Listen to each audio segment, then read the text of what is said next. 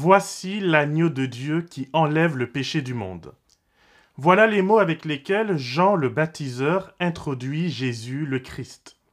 Ces mots sont totalement blasphématoires. Comment un homme peut-il enlever les péchés du monde? Comment peut-il être un agneau sans défaut? Pourquoi Dieu a-t-il validé Jésus en envoyant sur lui son Saint-Esprit? Que de sujets très passionnants mais pas toujours bien compris. Aujourd'hui, nous allons prendre de la hauteur, survoler la Bible afin de regarder avec quelle justesse Ésaïe comprend et révèle le plan du salut. À la fin de cette vidéo, j'ai une surprise pour toi. Est-ce que tu sauras la déceler?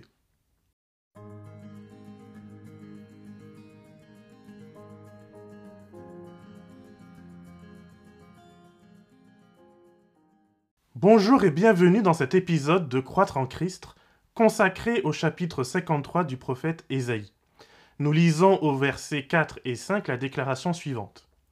En fait, ce sont nos souffrances qu'il a portées, c'est de nos douleurs qu'il s'était chargé. Et nous, nous le pensions atteint d'un fléau, frappé par Dieu et affligé.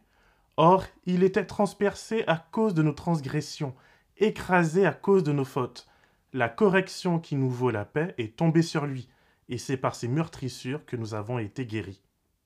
Nous avons vu dans l'épisode précédent ce qui fait de Jésus le Messie de Dieu. Nous avons vu comment il s'est offert volontairement, sans violence et sans résistance. Il s'est interposé entre les conséquences du péché et nous comme un garde du corps, offrant sa propre vie pour sauver la nôtre.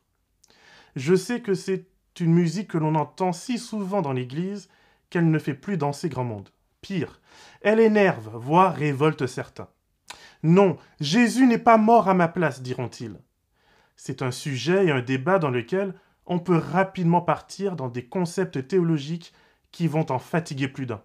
Alors aujourd'hui, je te propose de contextualiser cet acte en apparence insensé du Christ.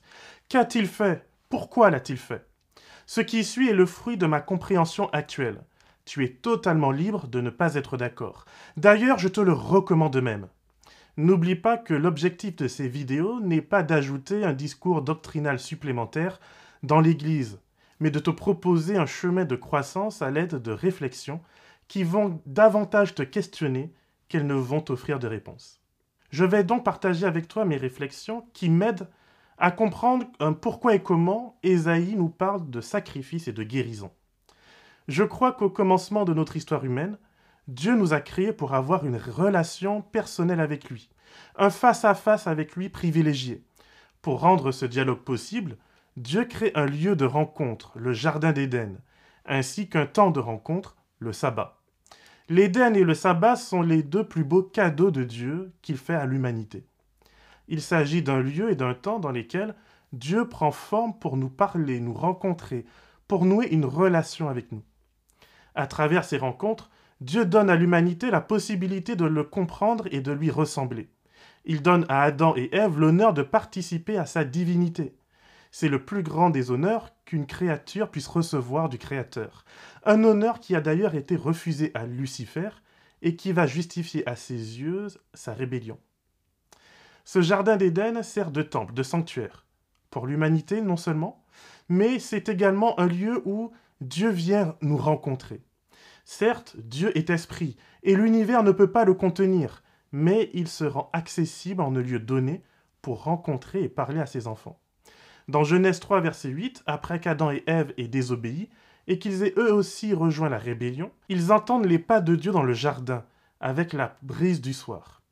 J'aime à penser qu'il s'agit d'un vendredi soir, le sabbat s'apprête à commencer, Dieu vient retrouver ses précieux enfants après une semaine, et là, malheureusement, c'est le drame. Plutôt que de courir vers lui et de l'accueillir avec joie, Adam et Ève, au contraire, vont se cacher. Ce n'est pas Dieu qui mettra une séparation entre l'humanité et lui, mais nos premiers parents qui choisissent eux-mêmes de se cacher de Dieu, de placer un voile protecteur pour masquer leur culpabilité. La bonne nouvelle, c'est que Dieu part à la recherche de ses enfants, comme le bon berger part à la recherche de sa brebis perdue. Dieu appelle, Dieu interpelle, jusqu'à ce qu'ils trouvent nos premiers parents, honteux, cachés tant bien que mal au fond d'un trou. Dieu va alors prendre acte de cette séparation, de ce voile qui rend la relation douloureuse. Mais il ne quitte pas les humains sans leur avoir laissé un message d'espoir. Un jour, grâce à un Messie, ils pourront retrouver ce face-à-face avec lui. Selon Genèse 3, 23, ce jardin n'a qu'une entrée qui est située à l'est, comme l'entrée du sanctuaire de Moïse. Je ne veux pas en faire toute une montagne, mais le vocabulaire du verset 23 est vraiment spécial. Pour moi, il ouvre la porte à une interprétation particulière. Le texte dit ceci. Le Seigneur Dieu le renvoya du Jardin d'Éden pour qu'il cultive la terre d'où il avait été pris.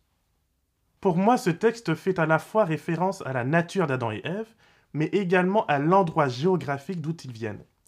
Leur argile a été prise hors du jardin.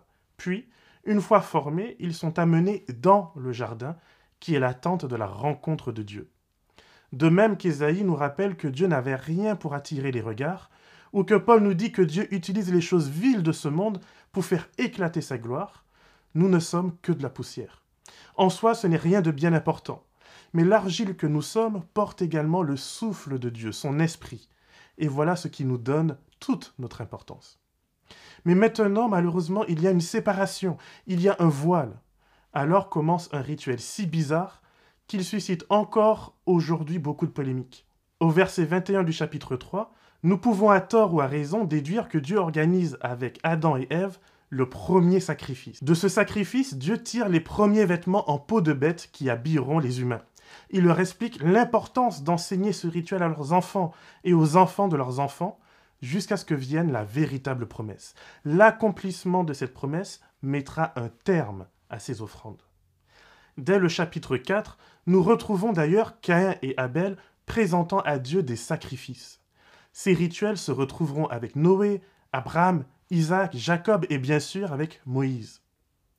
Chacune de ces personnes souhaite et espère voir Dieu face à face. Certains, comme Abraham, Jacob, Moïse, sont exaucés de la présence de Dieu à la mesure de ce qu'ils peuvent supporter. En vrai, à cause du péché, nous ne pouvons plus supporter la gloire de Dieu. D'ailleurs, Moïse, il ne voit que le dos de Dieu. Dieu le protège de sa main. Je ne sais pas pour toi, mais moi j'ai tendance à rouler de manière assez énergique. Du coup, à chaque fois que je vois une voiture bleue avec un gyrophare, eh bien, j'ai le cœur qui se serre. Je regarde avec hâte mon compteur et je vérifie si je ne suis pas en infraction.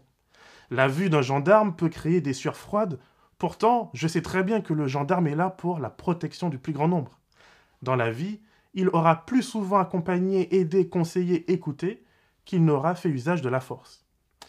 Pourtant, si malgré ce savoir rationnel qui me dit que le gendarme est là pour mon bien, j'ai quand même ce sentiment de peur qui persiste, je ne veux même pas imaginer ce que Dieu peut et doit créer comme sensation dans le cœur de nous autres humains. Bref, avec Moïse, l'histoire de notre monde prend un tournant. Dieu veut nous exaucer, il veut nous retrouver, il veut habiter avec nous. Mais le mauvais en nous l'empêche de le faire. Alors il va redonner à Moïse le sens même du rituel qui sert de parabole, d'annonce du Christ. La construction de ce tabernacle va redonner du sens à l'attente du Messie. Comme pour le Jardin d'Éden, l'entrée, on l'a dit, se trouve à l'est, et là où l'Éden est gardé par des chérubins, ce sont maintenant des Lévites qui gardent cette structure, n'hésitant pas à stopper ceux et celles qui voudraient y venir n'importe comment. On ne peut entrer qu'en y apportant un sacrifice. En hébreu, le terme karban désigne la volonté de se rapprocher, de nouer une connexion, une intimité. Quand un couple ou une amitié se fâche, il est difficile de vivre une intimité quand il y a souffrance et blâme alors il est nécessaire de s'excuser, d'offrir une parole apaisante, un cadeau ou un service qui symbolise la demande de pardon, la volonté de se réconcilier. Il y a cinq offrandes prévues pour le tabernacle. Dans le livre du Lévitique, qui représente en quelque sorte le manuel d'église pour les prêtres et les Lévites, il y a donc trois de ces cinq sacrifices qui servent à symboliser la communion, la fraternité, la relation avec Dieu. Les deux autres servent à la réconciliation, au pardon des péchés, qu'ils soient collectifs ou individuels. Mais seuls les péchés involontaires sont concernés par cela. Il n'existe pas d'offrande pour la rébellion, pour le péché volontaire. Le roi David, après son adultère, le sait bien.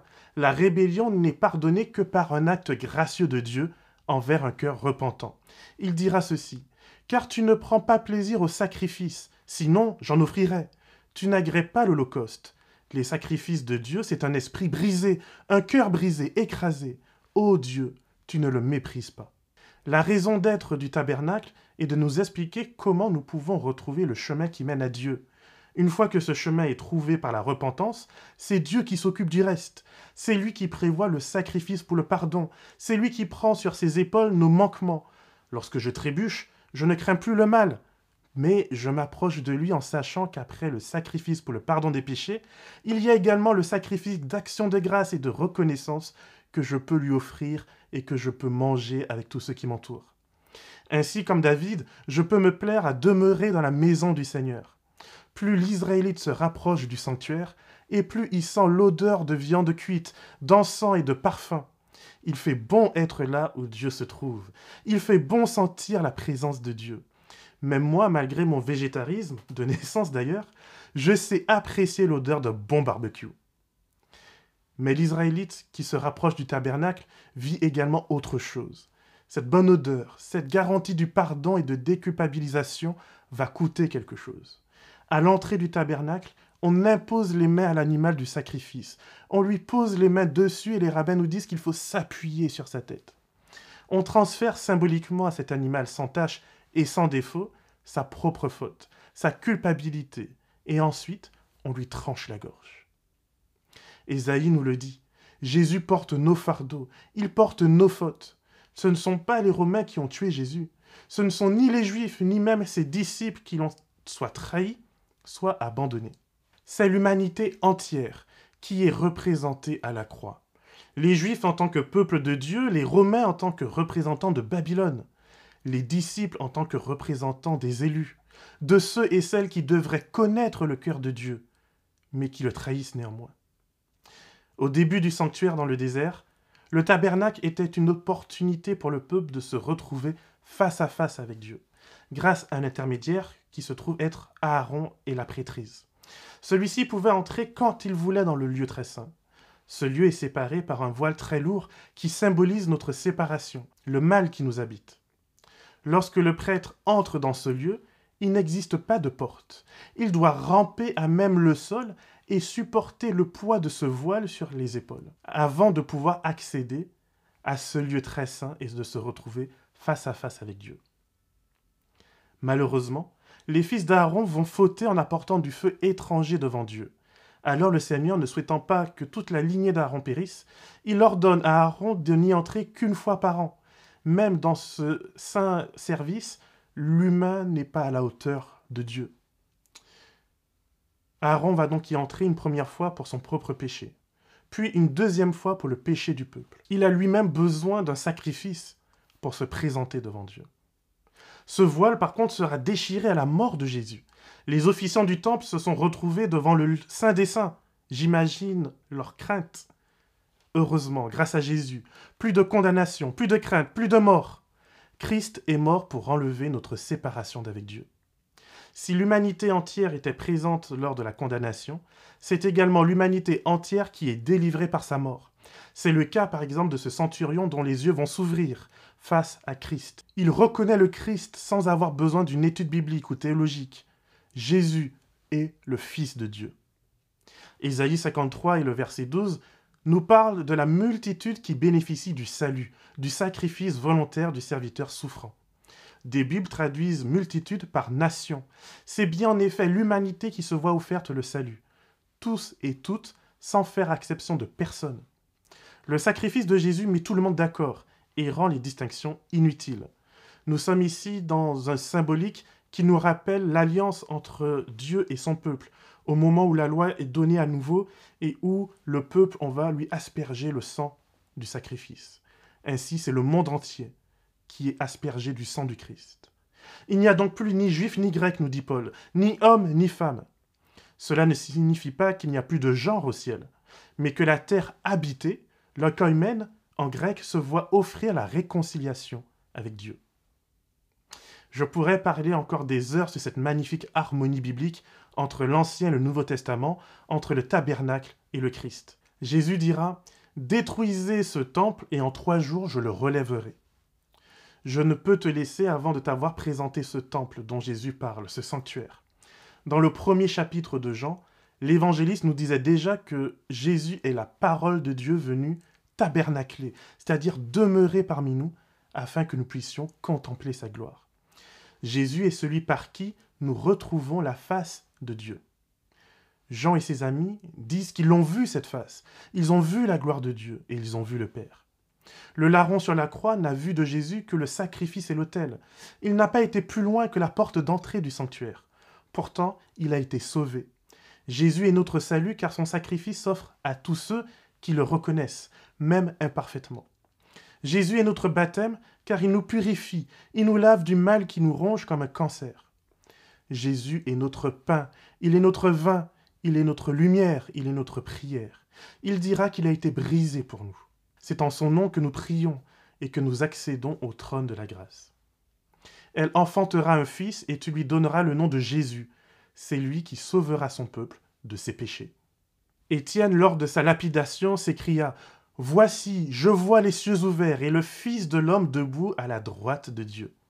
L'Épître aux Hébreux, ainsi donc, frères, puisque nous avons au moyen du sang de Jésus une libre entrée dans le sanctuaire, par la route nouvelle et vivante qu'il a inaugurée pour nous, au travers du voile, c'est-à-dire de sa chair. La bonne nouvelle de l'Évangile, c'est qu'en Jésus, nous avons retrouvé par la foi le chemin qui mène au trône de Dieu. Sur la croix, le chemin qui mène à l'arche de son alliance a été ouvert. Dieu a transformé notre malédiction en bénédiction. Cela est illustré dans l'Ancien Testament par les ustensiles du tabernacle, qui étaient faits de bois d'acacia. C'est l'un des rares arbres de la région de la Palestine à porter des épines. Les épines symbolisent la malédiction du péché. On ne les retrouve qu'à partir de Genèse 3 et de la chute. C'est justement cet arbre que Dieu utilisera pour construire les ustensiles du sanctuaire, servant à faire alliance. Et là où le sang rend normalement impur, le sang du sacrifice pour le péché est le seul qui rend pur ce et, et celui qui est touché, c'est-à-dire aspergé par ce sang. Dans le dernier livre de notre Bible, Jésus nous donne sa révélation. Il nous dit qu'il souhaite que nous vivions avec lui dans son temple, dans son sanctuaire. Il promet de faire de nous les piliers de cette nouvelle structure, qui ne sera pas construite par des mains humaines, mais par Dieu lui-même. Dans l'Apocalypse de Jean au chapitre 21 et au verset 16, Jean précise qu'il voit la nouvelle Jérusalem, la cité de Dieu, le sanctuaire céleste, qui a une forme carrée, la forme même du lieu très saint. Dieu nous a promis un face-à-face éternel, et il tient promesse. Voici ce qu'Ésaïe a vu. Dieu réconforte et réconcilie son peuple. Dieu prend sur lui notre malédiction et la change en bénédiction. Dieu nous invite dans son temple, dans son sanctuaire, là où se trouve son trône, et il fait de nous les colonnes de sa grâce. J'aimerais encore te montrer tant de choses, tant d'indices et de clins d'yeux de la révélation biblique. Mais je pense avoir déjà été assez long.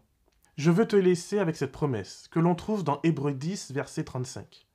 N'abandonnez donc pas votre assurance à laquelle est attachée une grande rémunération. Cette rémunération, c'est le fait de pouvoir se retrouver à nouveau très bientôt face à face avec Dieu.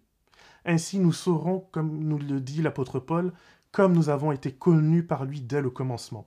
Ainsi nous retrouverons cette relation, ainsi nous retrouverons cette intimité.